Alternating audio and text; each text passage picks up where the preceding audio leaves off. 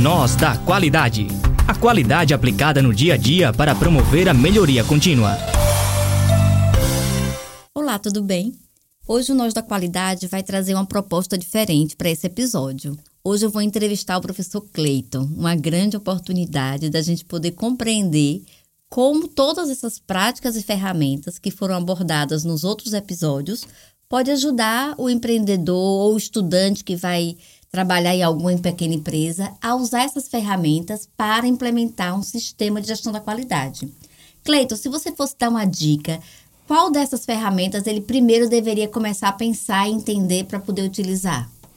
Olá pessoal, tudo bem? Vocês que estão acompanhando a gente nos episódios anteriores, a gente fez aí um levantamento de algumas ferramentas e a gente pode talvez destacar nesse, nesse, nesse momento o mapeamento de processos. Eu acho que é uma ferramenta que pode funcionar como um alicerce para os empreendedores, para os estudantes, para as pessoas que estão atuando no mercado terem um panorama de algumas atividades, tentarem organizar esses processos, tentarem entender um pouco como é que funciona até a relação entre eles. Interessante, né? Eu acho que o mapeamento de processo é como se fosse uma grande fotografia, né? Permite você visualizar todas as atividades e o entrelaçamento entre elas. A partir do mapeamento de processo, a gente consegue traçar esse panorama e identificar o quantitativo de atividades por setores, por pessoas, traçar algumas métricas em relação ao quantitativo de trabalhos que vêm sendo desenvolvidos e até perceber também esse sombreamento que acontece entre as áreas. A gente percebe que é muito comum é, a, a, conflito entre as áreas, né? atividades que são é, repetidas ou replicadas em áreas diferentes.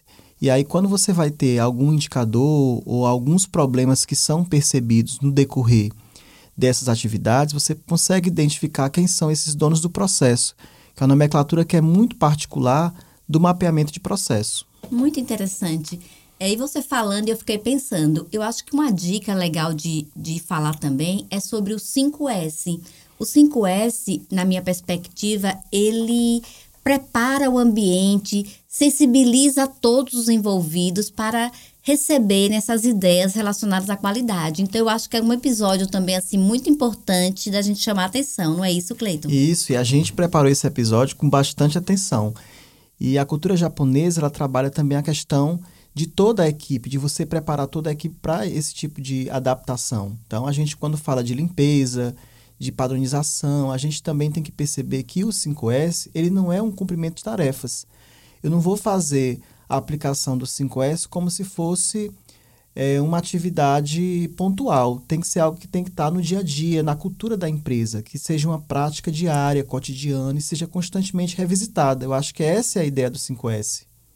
É cuidado, Cleito, não pode dar spoiler de todos os episódios. A gente está imaginando que vocês já acompanharam a gente. Então, quem não acompanhou aí, volta alguns episódios para acompanhar esse especificamente. Ok, se você pudesse dar um, a gente pudesse deixar um recado geral assim para quem ainda não conhece os episódios e pensar assim, o que é que eu posso? Já, já sei do mapeamento de processos, já sei do 5S.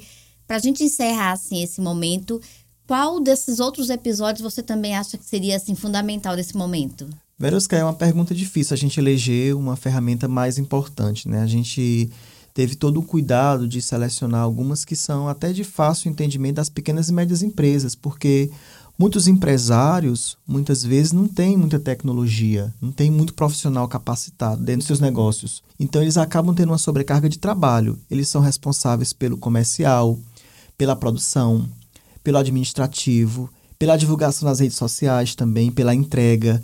Então, às vezes, eles se deparam com alguns problemas e não sabem por onde começar. Então, a gente, quando preparou os episódios, a gente pensou muito nesse ponto de vista, né? O que é que ele, onde é que ele poderia começar nesse sentido? Então, eu acho que a gente também pode destacar, eu acho que vale a pena a gente, não vamos dar outro spoiler, né? Mas a análise SWOT, eu acho que é uma ferramenta simples que vai dar uma ajuda muito grande às empresas perceberem como é que está o seu negócio não só o seu negócio, também como seus produtos, né?